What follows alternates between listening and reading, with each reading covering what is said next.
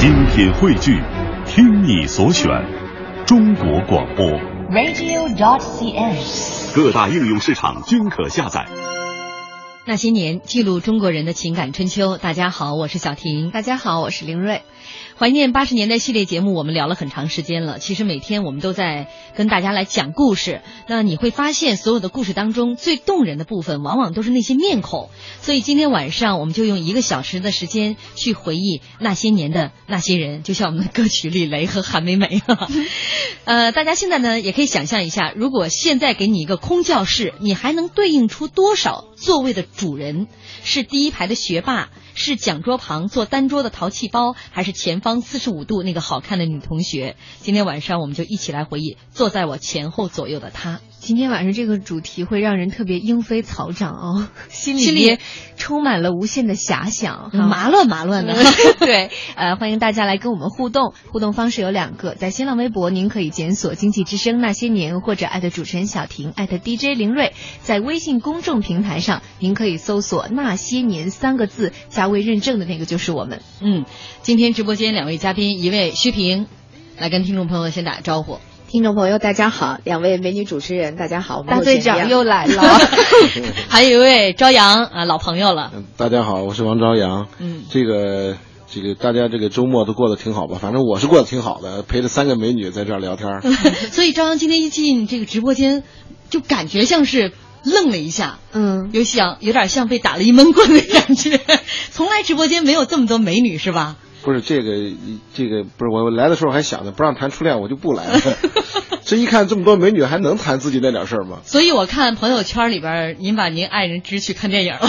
他自个儿去。好，是不是已经都提前通知了今天那个初恋的女朋友？今天这朝阳专门说了，不谈初恋他就不来。嗯，但是但是括弧是小学的啊。最纯洁的那块儿。啊，今天我们来说这个教室哈，前后左右那个他。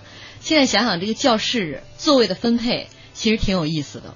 我们微博上已经有一些朋友在说，说像他们学校这个教室是怎么分配的？说我们班八十多个人，前二十名自己选座位，后六十名老师来分配。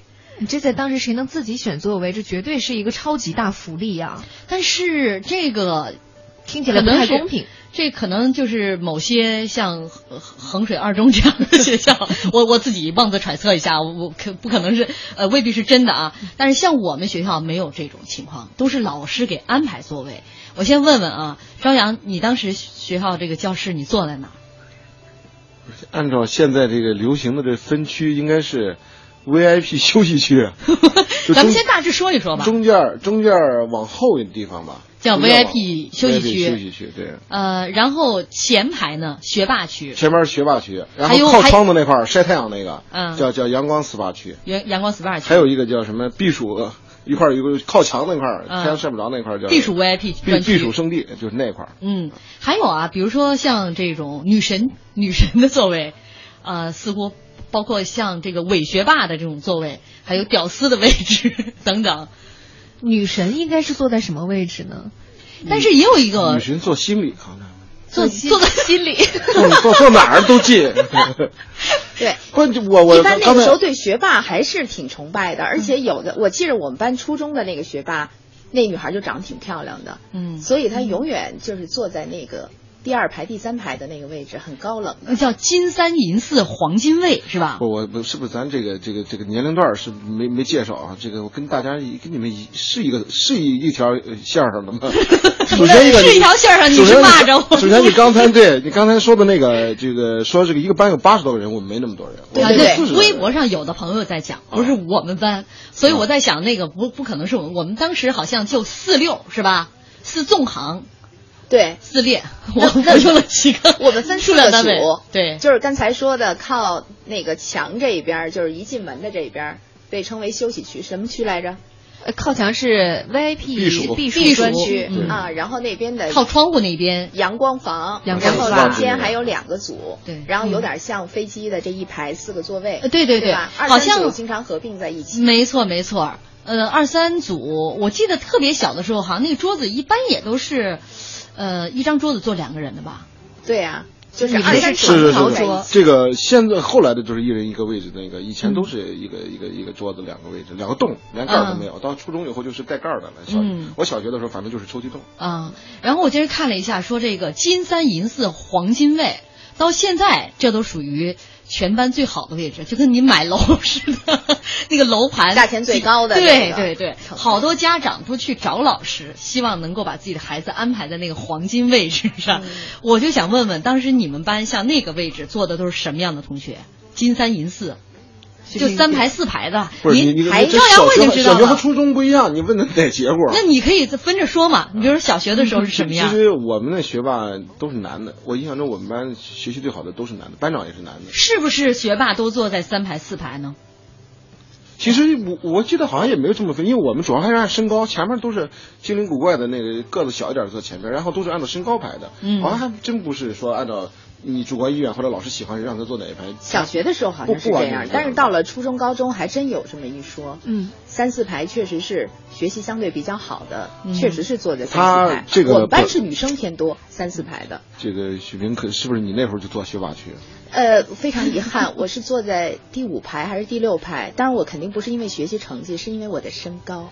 他的身高阻碍了他的学霸之路，我就很完美了，我就是坐在三排，说了半天就是说你呢。我一直都在坐三排。那你翻译一下，就是身高不够呗。呃，学霸，你从另外一个角度可以诠释他。他可能是这样吧，你学霸坐在前面有一个什么好处呢？作为一个标杆儿，你后边你看前面这位美女，你看这这这小手背的，这腰杆这直的，它有一个可能标志性作用，是吧？你坐在后面，大家没法向你学习了。但是你有没有想啊，就这回忆一下，坐在一排的男生，经常都属于那种个子虽然比较小，但是特别古灵精怪、特别调皮捣蛋，也特别聪明的那波。嗯，现在想想你们班当时第一排我们班的第一排，我记着我上初中的时候，那个时候我们在我我我是在青海长大的，在西宁。然后有一天，老师带进来一个从我们呃藏区刚刚父母调动工作到了西宁的这样一个藏族的小男生。其实他的身高还是什么呃学习成绩，他都不应该坐在第一排去。但是当时老师出于对他的一种照顾，认为他可能刚刚从藏区到了这个城里面，普通话交流可能会有一些问题，所以就把他放在第一排。然后从那天开始，初中三年吧，他一直到毕业就到了最后一排，一天一天的基本上你要。是说学霸区啊，我还真是觉得，像学习委员啊，好像这个班长啊，在前几排的还是稍微多一点。你看看因为老师像一会儿收作业啊，嗯啊从那个从第三排过来，就是从头往后收，嗯嗯很方便，有这种感觉。嗯，不过我觉得微博、微信上可能大部分都是跟我一个年龄段的，跟我的经历一样。他说：“难道你们不是每周轮一次座位吗？”我们那个时候就是，就这一周第一周你坐的是第一列第一排，下一周你会坐第二列第二排。它是依次，基本上这个班级的座位你都会坐个遍。啊，我们当时也就是把阳光区跟避暑区换一下我这个位置。们我们是两列永远不分开的，前后对吗？嗯对两列永广远不分告我们先开吵一架。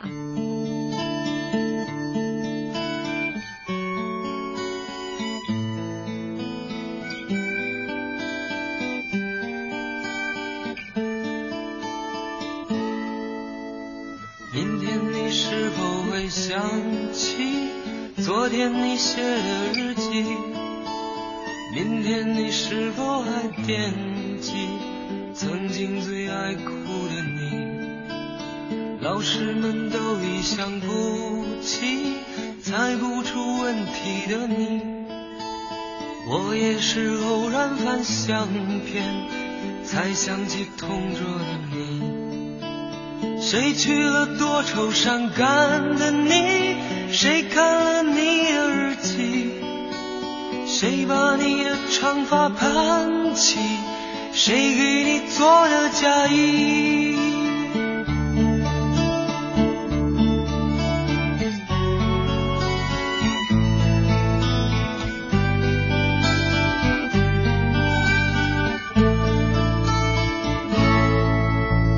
你从前总是很小心，问我借半块橡皮。你也曾无意中说起，喜欢和我在一起。那时候天总是很蓝，日子总过得太慢。你总说毕业遥遥无期，转眼就各奔东西。谁遇到多愁善感的你？谁安慰爱哭的你？谁看了？谁把它丢在风里？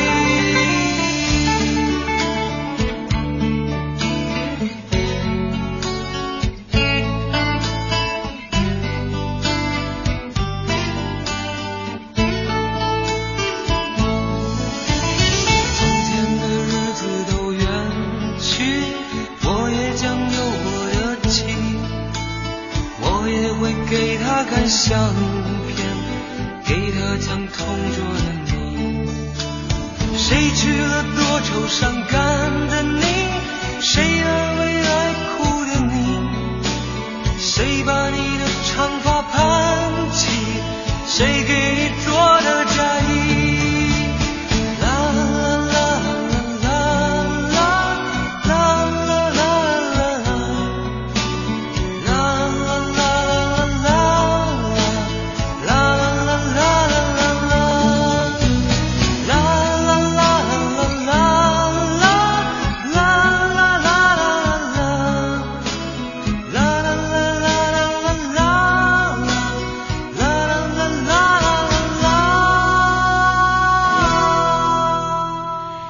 大家继续锁定收听中央人民广播电台经济之声《那些年》。本周《那些年》，我们回忆八十年代系列，今天一起说说学生时代那些你前后左右的座位当中坐的那个他。啊我们一般是很少会把一首歌放完的，所以小婷，你今天是若有所思了很久。我是主要是被微博、微信上大家的一些留言，这个 太有趣了啊！你比如说，我刚刚看到这个 V O L E 啊，他就说小学五六年级的时候，有一阵子那座位就跟象棋的卒子一样，每周向前拱一排。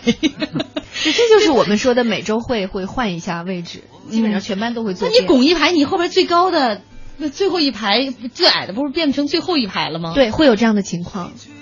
所以啊，这就是代沟，林睿，我们几个七十年代的这个换座位，我们一定会真真没有过这样的。我们高会一定会让着矮的我们只是列换，对就是哦一二列、三四列、五六列、七八列，一共八列嘛，对吧？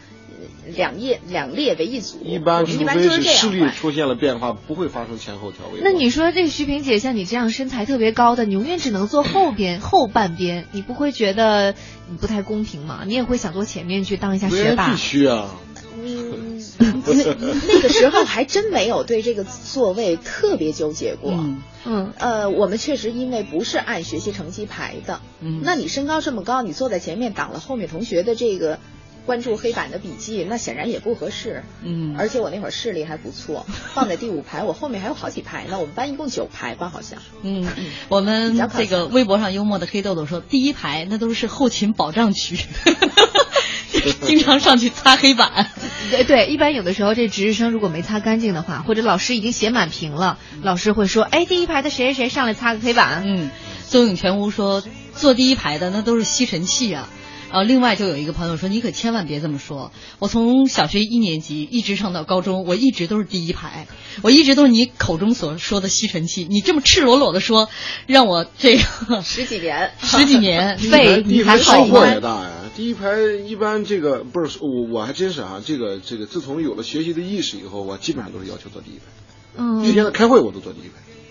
就说你你你有这个意识，哎，你看，你想想啊，现在开会好多人都躲，都宁肯往后面坐，很少坐第一排。你这个，我想听听你这心里是怎么想呃，的。他他由于工作需要，有的时候也需要在前面经常说一些话，但是这个不就还是你自己觉得这个东西对你有用的时候，我就是都是以坐第一排。你比如去哪儿听个讲座，那你你就没必要往后坐，你肯定坐第一排。你离得最近，你提问的机会最多，对你自己最有用。你也会非常负责任的跟老师做一下眼神交流，时不时的点个头肯定一下，嗯，老师说的特别对。不了不起，一听他讲的实在不好，你就溜溜号了。我我想问一问，那个就像你说的啊，你跟老师要求换座位，嗯，你要求坐在哪儿，老师一般都会满足吗？反正我初中的时候，我想想，那时候我学习特别不好。我初中的时候，我跟你讲一下，我初中的时候那个初一的时候啊，代数考十四分，几何考二十四分，然后那个就就一塌糊涂，学习特别不好。后来因为发生了一点就那种巴拉巴拉巴拉发生了一点什么事儿，受了刺激以后，然后呢，这个我们想听生活自己这一段，学学习成绩一下就上去了，是吗？对，然后跟一般人不一样啊，一般受了刺激，学习直线下降。不是，这个这个刺激绝对是正正正能量。然后我就老跟老师说说，必须得，我说我就跟那个我们班的班长，就是他每永远是第一，年级第一，我就要跟他一同桌。班长是女孩吗？男男的。啊，跟他同桌了以后，然后确实学习慢慢就上。哦，嗯，你是你是那个刺激，你就说吧，是跟暗恋的那个四十五度角的那个女生有关系吗？跟女生有点关系，有有一个比较要好的一个一个一个一个女同学吧，然后这个后来不知道女孩不知道心思是什么，然后她就主动要求和一个学习特别好的男生，他他一定是对你十四分的这个分数，这是不是学嫌我学习差呀？被嫌弃而且我那个那个那个男男同学吧。他长得又白又高，有点像外国人。他跟他跟学习成绩没关系啊，可能跟跟跟 颜值有关系是吧？对。反正我理解就是嫌我学习差呗，然后我一想，我我也找个学习好的坐一桌。张扬这绝对属于正能量，嗯，绝对。从此改变了你的人生。哎呀，这个还是有用。你跟学习好在一块儿，他你一小动作他就很烦嘛，他就他就会提醒你。然后呢，你做作业不会的时候，就问问他，他能跟你讲的很清楚。嗯，我记得有一次印象很深，这个这个问他这个怎么做，他给我讲讲，我没明白。再问一个讲第三次的时候，他拿我的本子压住窗户我扔下来。哇，扔了以后，他就他打扰他学习了嘛。嗯，然后我就嗯低头人爬着窗户过去讲了。那时候穿窗户很正常，我跟你讲，那时候。不爱学习的人哈，老师在上面讲的课，这儿踩着窗户就出去了。你让我突然想起《阳光灿烂的日子》，就是这样的，跟那冯小刚就踩着窗户 演的那个然后班主任，你甚至于下课的时候再从窗户再进来，老师都都发现。还好是一楼哈，就一楼。我怎么觉得那年我们一起追过的女孩就是原型啊，男主角的原型啊？反正就是跟这个，就我们叫什么？因为喜欢的女孩学习成绩特别好，心仪是吧？我们那时候有有 有句那个这个爸妈经常说句话叫什么？跟着跟着。好人学上进，什么跟着坏人学不良，天天念叨这句话。反正跟着这个好的同桌，后来学习学习慢慢就开窍。其实初中那点功课啊，就把课后的作业全做明白了，基本上也就可以。嗯，那个时候是这个样子的。对，跟这种学习特别好的同学一桌，我也有经历。从初中到高中，我都特别有幸跟班级第一名的女孩坐过一桌。初中的时候跟那个班级第一名的女孩，我们两个是关系很好的，每天会上下学都是一起走的，家住的很近。然后有一天，就是我就属于特别调皮捣蛋的那一种，我到哪哪就是纪律的重灾区，就话痨的习惯就是那时候养成的。然后跟他坐在一起的时候，有一天他就特别义正言辞的说：“李玲瑞，你别说话了。”你不觉得这样大家很烦你吗？就当着全班同学的面，当时我就觉得颜面全无，呃，然后就真的是乖了很多。不过呢，你那天放学肯定没跟他一块走。不过经过我不懈的努力哈，也这个这位女同学也非常的有聪明才智。过了一个学期之后，她变成话痨了，差不多。我们班主任特别怨念的眼神，我之前都记得。你怎么把我最好的学生带成这样了？我觉得这这后面就特别想跟着“我恨你”那三个字。关键是林睿，你的学习被这第一名的女生带上去了吗？好像也没上去太多。那你真是把人家给毁了。微信老周他说，第一排的不会去擦黑板，因为那都是矮个子，够不着。有那印象吗？真的有那个小朋友就是蹦着啊。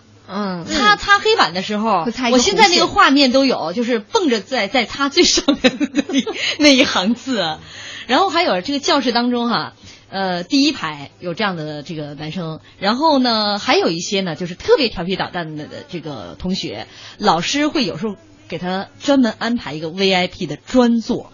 就是讲台旁边的那一个，我们特别调皮捣蛋的都很讲义气的，上了课从后窗就翻出去了，从来不给老师添乱是吗？连父母都不带打的，太过分了你们！我们班里边就有老师就是呃特别不听话的，来来，你只能坐我旁边了。他是什么？他其实这种不听话，心想就是想他打扰别人，嗯，他老爱跟别人说话。其实吧，你要想想，当时同班同学当中总有几个爱睡觉的。总有几个上课爱吃东西的，总有几个爱传小条的。你你你们一看就这个你们这个这个生活水平比我们高，我们那上课没得可吃，小时候哪有那么多零食可吃啊？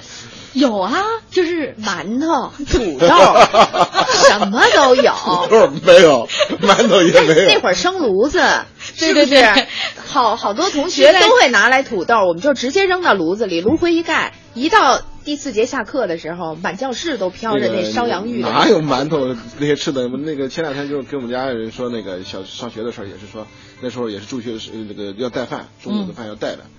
说早晨上学的路上就把中午饭吃光了，所以说你说课间还有的吃不太不太。那我们条件稍微好一点，一般来说中午回家之后会带什么西红柿、黄瓜，就这就当当水果吃，然后你就背到书包里边到小学。初中还是小学呀？我小学的时候，小学后半程吧，就是差不多在五六年级的时候，那个时候都八七八八年了，条件已经好很多了。然后中午会洗黄瓜、西红柿带到学校。经常吧，路上你不会吃，零食也有，还有蚕豆啊，什么黄豆啊、豌豆啊。我我我给你都有道一倒，这个像我们这七零后的这个这个七零后啊，七七二年。谁不是七零后？是七零后，朝阳。昨天跟儿子还讲，我说你你我说你比我们那时候幸福。我说我小学的时候没有什么水果，没有饮料，喝什么呢？就是把那个就是只喝糖浆的糖瓶子嘛，呃，刷干净了以后啊，把那个醋。醋这个这个这个里边弄好，然后兑上开水，然后把那个小女孩扎红头绳，不空心的吗？你你现在可能没人用那叫塑料绳，空心的那个啊，对对，我知道。完了，一扎就吸着醋就上课上，一个一个就上课上学去了，那就是饮料。后来里头也得搁点什么呀？没什么可搁的，因为白砂糖也没那么普遍，那时候就是醋加开水，就这么吸了就就就是。酸溜溜的就上课去了。按现在说法叫果醋，也蛮健康的。那会儿没果子，关键是。但我就说，我们那时候还是有零食的。呃，上课呢，你差不多赶到学校呢，就快开呃开课了。然后就是那些有些东西，下课的时候你就疯玩，你就想不起来吃。到了上课呢，你就想起来了。下课玩饿了，上课开始。然后吧，经常你就会在这个教室里边一个角落里边。我我到现在都爱嗑瓜子儿，我那时候也喜欢嗑，一毛钱拿的那个就是卖瓜子儿的，就是随便一小碗杯子，对对，给你五分钱一杯子，一杯，对一量杯，给你拿那个纸一叠，就塞到那个纸里边，这么包着就到学校去了。上课的时候你有时候特别馋，有时候就装在兜里边，拿出一粒，叭，那嗑瓜子儿声音多大呀？你你拿手轻轻的我们那会儿有油炸花生米。就像你说的，一量杯放在那纸包的里头，花生米声音小点儿，蚕豆，对，也有蚕豆，油炸花生就是可香了。就是这种小东西，你吃到嘴里没事儿，就怕比如你吃了一口包子，你吃了一口西红柿，老师突然说你起来把哪个问题回答一下，这是很常见的一幕啊。我也不知道这老师是因为看见了把他叫起来。还是因为叫起来时候他恰好吃了一口。实际上我跟你讲，真是应该是看见了。就你只有到这个课课堂上那个讲台上一站，你往下一看的时候，一目了然。那讲台的设置真的是特别的科学，老师站在上面，教室里的每一个角落。全部尽在眼底。你说老师在课堂上都能看到，为什么经常还躲在后门在看呢？一会儿我们来说一说挨着后门的那个座位。欢迎大家继续锁定收听中央人民广播电台经济之声《那些年》，本周《那些年》我们回忆八十年代系列，今天一起来回忆学生时代，你这个教室前后。左右的那个他，也欢迎您在新浪微博检索“经济之声那些年”或者艾特主持人小婷艾特 DJ 林睿，也可以在我们的微信公众平台来寻找我们的账号，搜索“那些年”就可以找到我们了。在这个微博上哈，有一位朋友，我觉得把最后一排 说的挺到位啊。嗯。被举起的例子，他说每个班都有一个神秘组织，那就是最后一排。我不会告诉你，我就是这个组织的人。每当老师问到。是不是这样做啊？我们总会面带微笑的点点头。老师，您开心就好。多孝顺的学生。最后一排属于老师有点鞭长莫及的感觉。这个怎么来形容最后一排的学生呢？我觉得他是最后一排造就了最后一排的学生，还是说这个？就是后排学生就就就会安排在那个地方。我不知道你们是不是这样，反正我们最后一排它的特点是什么呢？在运动会的时候，这些人就是班级的荣耀。太精辟了，太到位了。谢谢，就一年会辉煌那么一天。对他这个往往都是比较调皮，脸上长粉刺长得最快的 这一批人，你身高马大的坐在最后一排。但有时候还挺有号召力。而且这些人比较有性格。嗯，我我我我我我，其实我刚才一直在想的哈，其实能够回忆起来比较鲜明的哈，就是相处的比较多的都是一些比较调皮、学习不好的同学。嗯，这个而且也是现在在聚会的时候经常一块儿吃吃喝喝，就是和这些调皮的人来往的最多。其实其他的那些学习很好的人面孔都很模糊了。嗯，是因为这些，我突然觉得我在我们同学的心目中就模糊了，是吗？你这个时候觉得那个女同学的心目中模糊你觉得那第三排位置就没那么重要，对。是吗？大家听完我们今天的节目之后，不要再去找老师为你的下一代再找金三银四黄金位了，大家都坐在讲台旁边那个 VIP 好了，最后一排。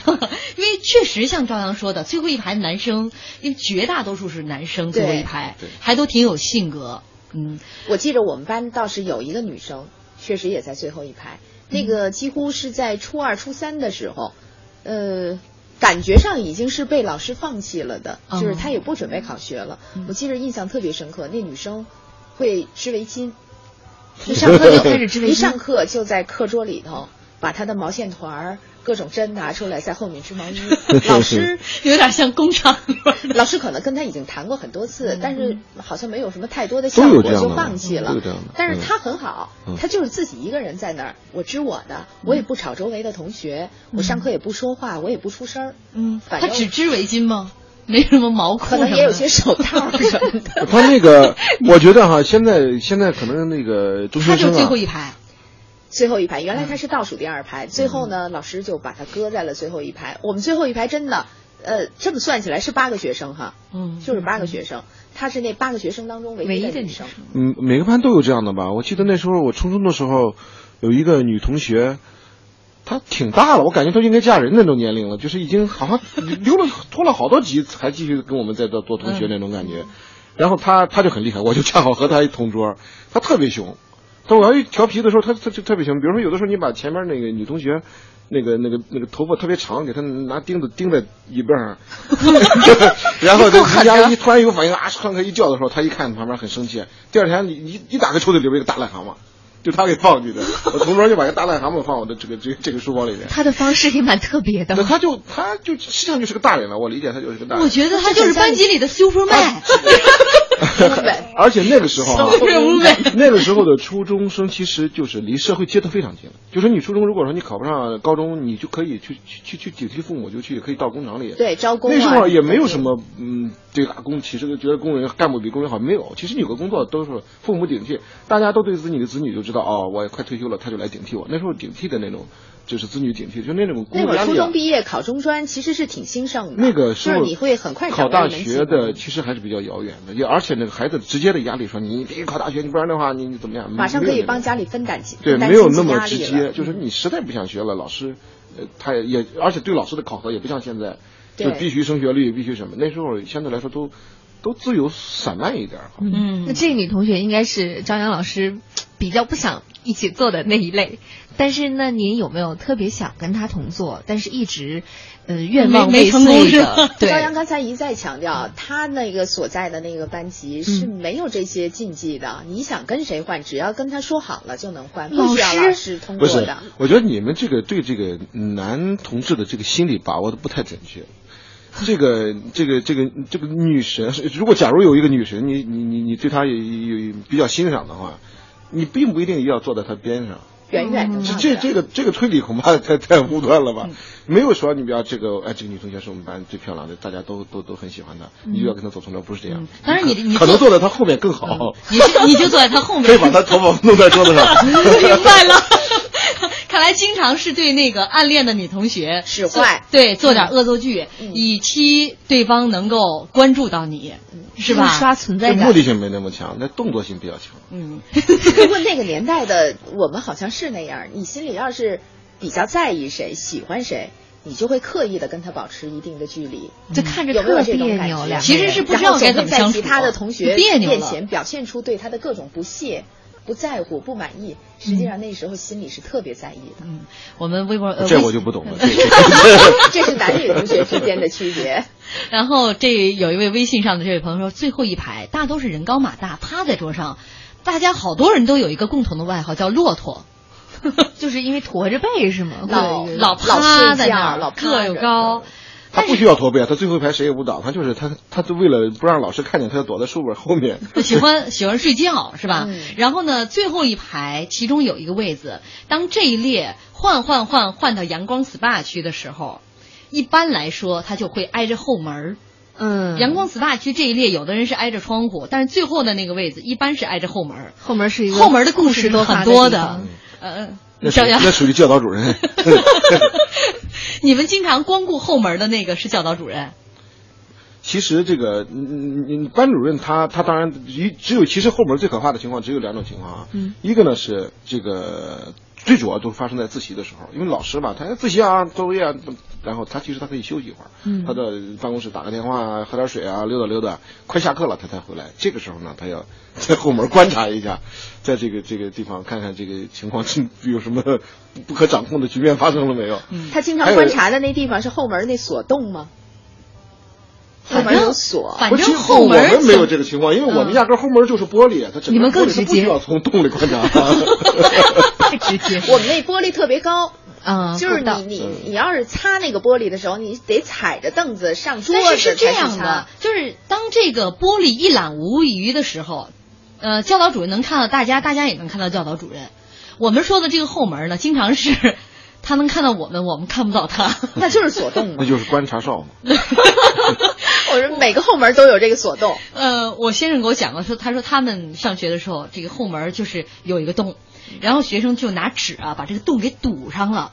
就有一天呢，他们当时坐在那个最后一排，挨着门的那个恰好是个女生，然后就看那个不知道什么时候那个纸给掉了，她当时不以为意啊，然后就又找了块纸，哎，怎么掉了？然后就给捅上，结果一会儿发现那纸又掉了，他还很生气，又拿了一团纸，这这次呢就。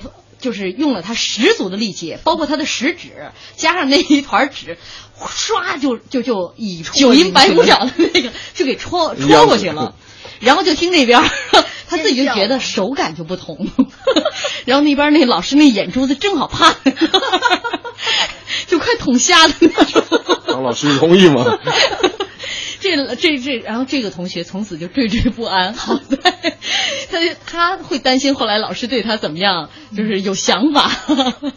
但后来不过小婷是这样的，就是从锁洞里去观察同学的老师，一般也不太愿意表明自己真实的身份。就是那你们如果观察到了哪些同学不守纪律的话，会使阴招？呃，他其实我觉得这种时候都是在班上的自习课的时候，对呀、他其实想看看。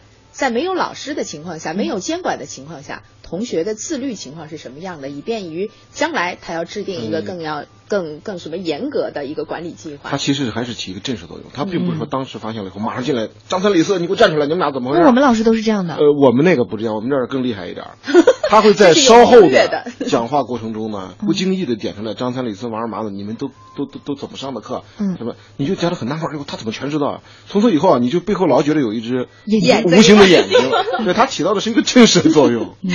呃，幽默的黑豆豆说，班级如同一个人，第一二排是手，第三四排是大脑，五六排是脚，最后一排就是人的腰啊！在年级里硬不硬气，就看最后一排。说的还是这个这个话其实说的非常对啊，荣因为耀吗那个呃，你这个一个是这个最后一排男生在运动会上的时候，那是绝对起的这个尖兵的作用。嗯第二个就是说，你班的女生被欺负了还有就你说的第一排的那小个子们、嗯受欺负的时候，其实最后一排男生往往是最仗义的。嗯他的实力决定了你们班整体的这个安全度。对，这说的很有道理啊。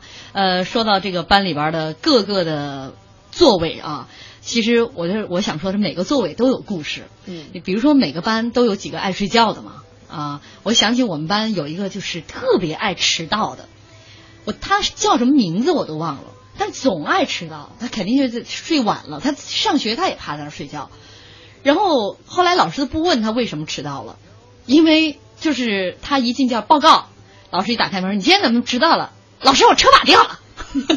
然后，然后老师就就匪夷所思，想车把怎么能掉？第二天依然迟到。老师，你今天怎么又迟到？老师，我前轱辘掉了。就是这么一个同学，他就我我这我能接下来跟你讲他为什么迟到。为什么车把真掉了？不是不是那个，我不知道你说的是初中的还是小学的哈。我小学的作业啊，从来都是在上课之前写的，就趴在马路牙子上咔比方写一页吧，就写半页，是是是，就管是你写了就得了，然后去了以后交给老师，都是在上课之前写，写完的时候你这没法不迟到，从来不写作业。哎，这马路牙子上补作业这事儿，在我们那个年代很常见。真的很常见。你放学的时候，你就看到那也是个花园台儿上吧，马路牙子小孩不有管那个，有吗小孩不管那个，他是个台儿，他就在那儿写。那你们的作业本应该全是扎的全是洞吧？我的作业本是这样的，如果这个本子有三十页的话呢，大概过上两三星期以后就剩下七八页了，得了六十分的撕了，这个你一不小心画了个圈的撕了，最后撕了，最后就这本子你看。就全是一半半的黄手牙的那个那个残残痕。我想起有的同学那本就前面一个封面和一个底儿，中间就基本上没了。我的作业本基本就是那样。而且挺快乐的。作业本的四周都是各种卷边儿，然后每一张上还会有油星。什么一边吃一边吃一边写作业？我们班就有那样的，老师一看说。那会儿咱们是写作业，不仅仅是你要准确度啊，嗯，还要你的这个作业本的干净整洁，是吧？这都是有额外加分的。真有那同学，整天的老师就给大家去展览展示，说你看看，今天吃的是西红柿，您是一边炒菜呢，写作业呢，还是干什么写出来的？全是油。你家生活条件不错，我们我们作业本全红薯。连着 的，我觉得太有画面感了。我们再说一个更有画面感的，微信上有一位朋友叫烟圈儿，他说有一次自习课，我们班里特别的吵，校长从后门进来训了一顿，从后门就走了，然后从前门进来说：“哎呦，这个班级纪律还不错嘛。”这校长。估计这样的班后门走多了，已经有点蒙圈。校长也挺不容易的，眼睛还容易受伤。呃，我们我们有听众朋友说，赶紧来说一说暗恋的那个人吧。这教室里边每个座位是虽然都有故事，但最有故事的一定是他。这个话题得张扬说。你像我们三个，最后还有十分钟都留给朝阳老师。暗恋对象的 小学（括弧我们的开场就介绍）先说小学是吗？对，我们就分三个阶段。大学那段我们就不听了。小学，不小学当时不懂啊，当时就对同桌好啊，上厕所都一块儿去。我们那时候小，我们小学、初中都是比较，比较怎么说呢？不像大家那个这个三八线是分得很清楚。我们那时候是一张桌子上都有三八线。嗯，但那个时候上学的时候比较比较随意，但是放学以后其实和女生往来还是还是那个什么那个有距离的，呃，单独不会一起玩，要去玩还是团伙玩啊。对，那个时候我就想起来了，我小学时候做的 最爱做的一件事情就是什么？这个当然现在想不起来，其实那时候都是喜欢那个学习好的、长得漂亮的，然后穿的很干净的这种女生，大部分都是学习委员啊，还不是班长、副班长。文艺委员。但这种直接就把小婷姐和徐萍姐给踢出去了。对，最可气的是这样的就是女神啊，小学级的女神。他们都喜欢班长，这太可气了。我们的我不知道你们有没有这种经历哈，不是或者说你们这三位美女一会儿可以交代一下有没有这种情况？交作业的时候哈，班长不交他不交，班长一交他噔把作业放在他上面，笑眯眯走了。就想把那本子跟班长不不，你说的不对，你知道这这是什么吗？这个我观察了很久，我就觉得这里面有奥妙。终于最后让我发现了，发作业的时候先叫。他的名儿，嗯，后叫班长的名儿，或者先叫班长名，他们俩人总是一上一下，一起上一起下，就这一点就是我估计就是他心里中最大的快乐。后来让我发现了，我交作业的时候把班长的放在最后，把我的和美女的放在一起。哎呀，这个一下太爽了！然后你得逞了吗？不是，他这这是我放的呀。那个，起码我让他跟他在一起。哎，你有那点功夫能把作业写了吗？每天马路牙子上补作业，但是花这么多的时间来观察班里边那个女神。不是我情商高，情商是挺高的。哎，你这么一说，我也有点这种印象，好像似乎其实本子挨在一起，就是挺让人窃喜的那种事情。他，你到后来最搞笑的是这什么？你你，比如说一看。张三作业本，那时候我不知道你后来你们是不是也这样念的名字写作业？张三领作业，张三念完了没念李四呢？这个这个这个韩梅梅就上去了，我想那肯定是我的呀。结果一看不是他，然后一念他完念完他的名字，我不用念我，我笑眯眯的我就上去了。下一个肯定是我，一本子是我放的。那后来呢？后来呢？你你你放在那儿，一定是把人好事给破坏了呀。后来这个这个学习委员利用他自己最后交作业的这个权利，自行调整了。所以更加刺激你啊！得换座位，好好学习，坐第一排。我这一段是初中，现在小学。朝阳现在说的是小学。不是我我我那轱辘说完了，该该该你们几位了。你得把初中的也也抖了了，抖了了，然后我们说。因为我们三个吧，几乎都是都已经说过一回了，是吧？我前面几天没来的时候。我们是暗恋的，这个朝阳着急都直敲桌子。哎呀，我觉得很可能是嫂子快看完电影了。他对咱这个频率在电台上怎么回去看回听很熟悉，所以罪证怎么都能被抓住。那个时候啊，还有传小条，呃，经常呢是从后面就那小条就传过来。我这青春期就是从这小条开始的。你先传给的是谁？先给这个这个这个这个女同学写了一句歌词。嗯。哎，现在写不好意思，咱这轱辘能不说了吗？说。咱就是写了一句当时一个什么什么什么。谁唱的吧？说什么什么吕念祖唱了一个什么歌来着？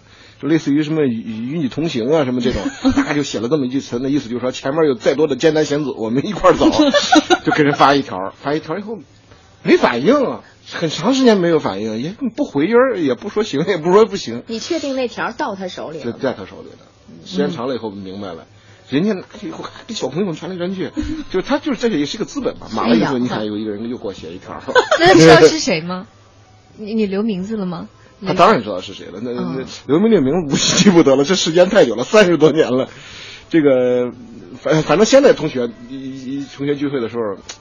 反正那眼里对这点回忆还有默契，那时候写过条呢。传字条的这事儿真是好像就没有短距离过的。你那条谁写的？我我我我先说一句微博上的留言，踏破无痕。说句真心话，那个时代的学生真的很傻。为什么不发微信呢？他是针对我们今天一个小时内容之后得出这个结论吗？这孩子是零零后吧？啊，但是其实那个时候的，我想哈，呃，所有的学生记忆，现在伴随着都是快乐。其实徐徐平刚才在呃广告间隙还跟我们讲了一段，就是他到同他的同学到现在都豁着那半个牙，是吗？对，就是因为偷吃的原因。他经常偷吃，就是我的后面座位的同学，两个男同学，最后一排。我的同桌是女同学，我们前面俩女的，后面俩男的。每天我们俩都约好了，第二天我们课间带什么好吃的，比如我带饼，他带肉，他带肉，我带饼，那我们都会把那个午间的那那顿餐食弄得特别的丰富。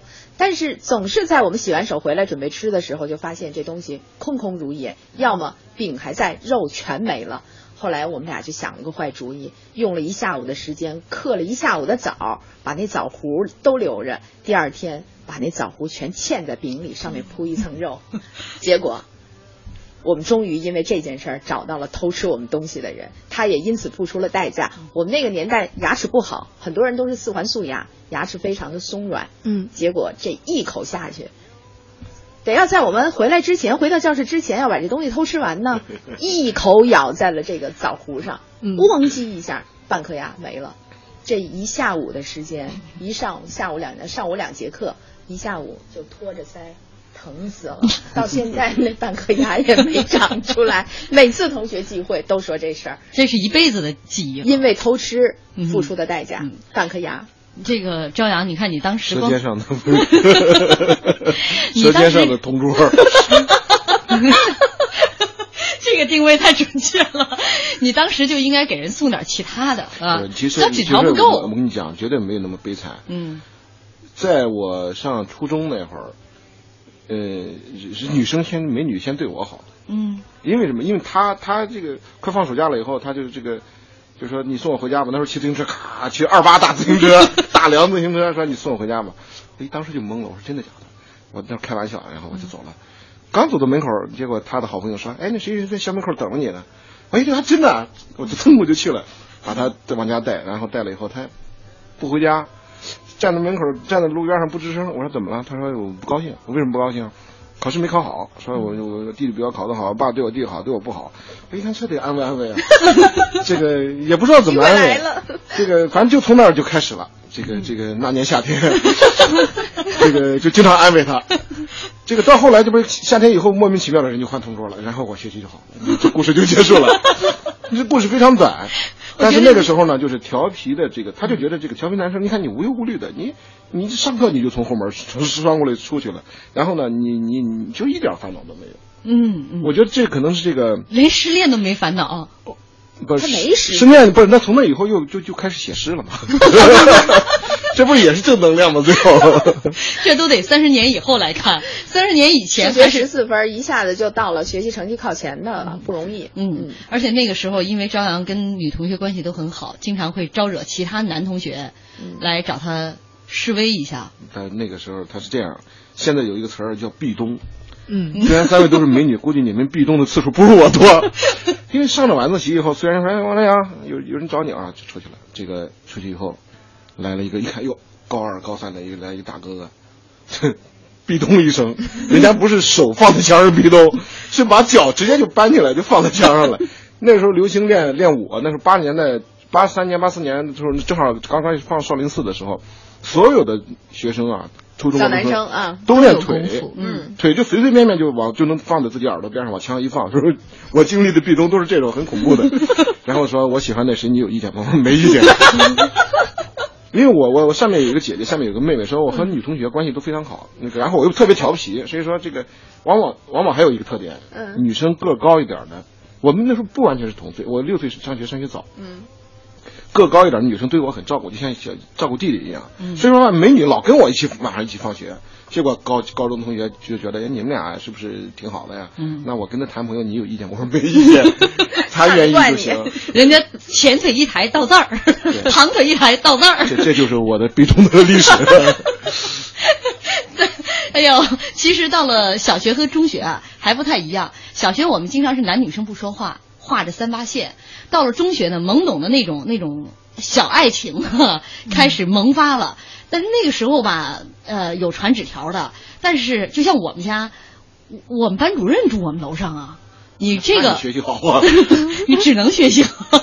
但是小婷不想说这一段，她想说的是有关情感上的这个波动非常谨慎，很容易被老师抓到。呃，主要是男生找的太多，然后晚上主动要求送你回家。你骑着自行车，经常就从后边骑来一个高年高年级的，走回家呀，都不认识。然后说就自我介绍，我叫什么什么。然后那个我们家现在亲戚也住在这儿，我现在都在这儿吃饭，以后每天中午一起走。然后你就心慌，那种唯恐被班主任发现。班主任住我们家楼上，我就怕他在我周围。哎，这就对上了。我那时候那个平时没事，那时候就是骑自行车，没事最爱溜达的就是我们班那几个美女住的那个叫什么什么巷，什么什么巷。每次坐那儿都拐到巷子里去，再拐出来。哎呀，那个时候满大街一放学，满大街都是我们这个年龄的，不骑自行车，推着自行车回家。好吧，大家就沉浸在这个回忆当中吧。